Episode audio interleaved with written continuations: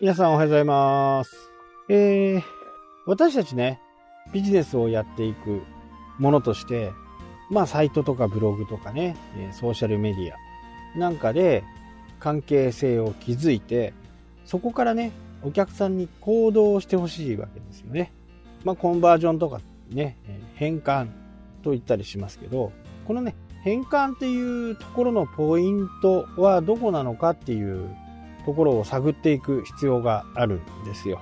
ここでね、この間ちょっととあるマーケティング会社、まあそんなに大手じゃないですけどね、えーマーケティング会社がちょっと発表した、そこの自社のね、えーデータですけど、普通に文章の場合と動画の場合でどれだけ違うのかっていうところをね、えー記事でね、ちょっと読んで、そこをちょっと思い出しながらお話ししています。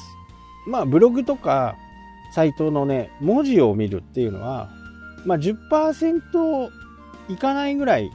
しか覚えてないっていうんですね。まあ、流し読みとかね、縦読みとかよく言われますけど、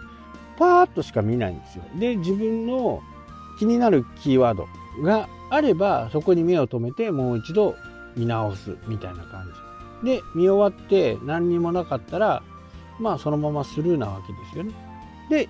YouTube の方はどうなのか。動画とかね、YouTube とかの場合はどうなのか。まあビデオですね。これをね、見た後に人々はどんな行動をしているのかっていう、見て終わり、まず記憶に残るところはもう80%を超えている。文章だと10%、動画だと80%以上覚えていると。まあ、いつまでかっていうのはね、正確な数値はそこでは出てませんでしたけど、で、動画を覚えているかっていうのは80%で、次なる行動としてね、私もよくそうなんですけど、まあ私は調べ事をするからね、えーよくそういう行動を取るのかもしれないですけど、その動画がいいなと思ったら、サイトとかね、ブログに7割以上が訪問していると。これはね、テストで出ていると言ってましたんで、行動、動画を見た後、ビデオを見た後に、えサイトはこちらとかね、プロフィールはこちらとか、YouTube の場合概要欄に行ってね、どんなサイトをやってるんだろう、どんな Twitter やってるんだろう、どんなことをやってるんだろうってことをね、興味のある人は見に行くんですね。なので、えブログ、サイト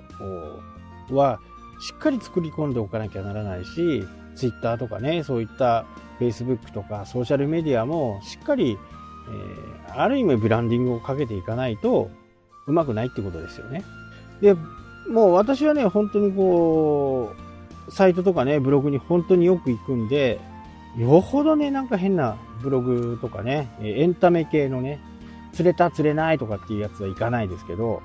教育のところで、お、この人いいこと言ってるなと思うと、あ、どんなことやってんだろうなとか、そこはね、本当によく見に行くんですね。なので、しっかりこのブログサイ、ブログとかサイトはね、えー載せるんだったら、どっちっていう風にね、選んでおかなきゃなんない。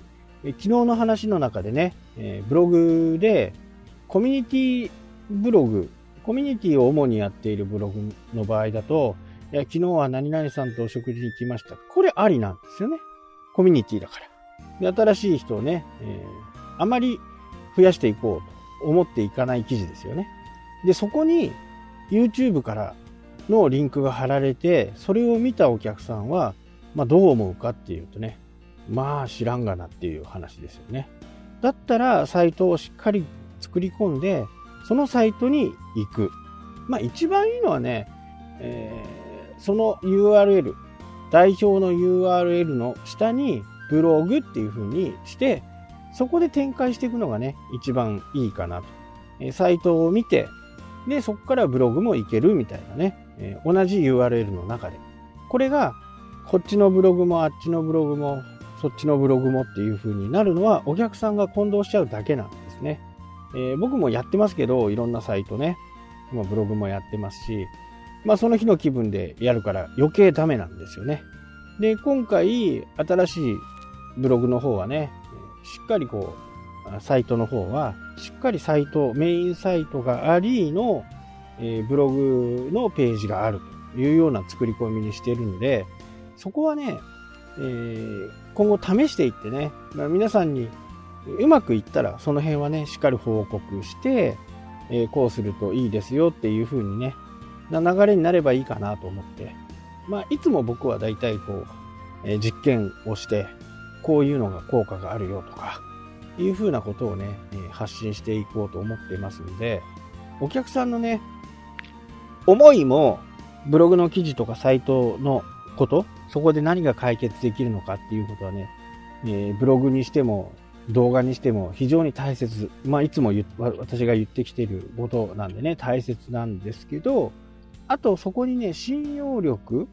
をつけるためにはサイトをしっかり作っておいて、どこど、どこに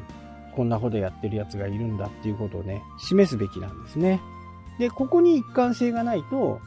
やっぱりうまくいかない。お客さんがいろんなところ行ってね、えー、調べる。で、いろんなところにやってるんだと、こう、情報がね、点々バラバラになっちゃうんですね。ある時はいいこと言って、ある時はなんか変なこと言って、みたいなね、えー、そういう風な形になると、お客さんがますます混乱する。本当に信用していいんだろうかとか、なんかこの人、取り巻きが嫌だなとか。まあ、僕もこういうところに、世界にいてね、そこそこ長いんで、うん、ここはちょっとやめとこうかなとか、この人たちと付き合ってるのはやめとこうかなっていうのは正直ありますよ。うん。だから、そこの部分の動線、お客さんがサイトに来た時の、えー、一番最後に目的は何何なのか、動画に来た時にはどこのサイトを見せて、どうさ、どうさせたいのかっていうことをね、えー、しっかりやることですね。しっかり計画を立てること。これがやっぱり何よりね、え、大切です。まあ、コールトゥーアクションとかね、え、言ってますけど、何もランディングページを見せるのがね、コールトゥーアクションではないんですね。コールトゥーアクションですから、ツイッター見てね。これも call to、で、ツイッター見てくれたら call to action なんですよ。動画でね。まあもしくはブログでね。なので、この call to action は、実は普段からやってるんですけど、じゃあしっかりね、数字を取ろうと。思うと、そういうランディングページを作ったりとか、そういったことをしていかなきゃならないんで、そことね、間違っちゃう人がいるんですけど、そんなにこう、難しいものじゃなくて、じゃあ今日は、今週は Facebook、今今月は Facebook 週間で行こうとかっていう風にね、えー、なれば、まあこの動画を見たら Facebook ページもやってるんで、ぜひいいねしてくださいねっていうことで、どのくらい増えているのかっていうのをね、え、しっかりベンチマークをかけていけば、問題なくわかるわけですよね。普段の毎日の数字が、例えば1週間で1件しかつかなかった。というと、月に 4, 4回ですよね4。4、4いいねがつくっていうことなんで、じゃその次の週からね、次の月から、コールトゥアクションで、Facebook ページの方にいいねをつけてもらおうっていう習慣をして、1ヶ月やってみる。そうして40人になれば、36人増えたっていうことですから、そこのね、成果が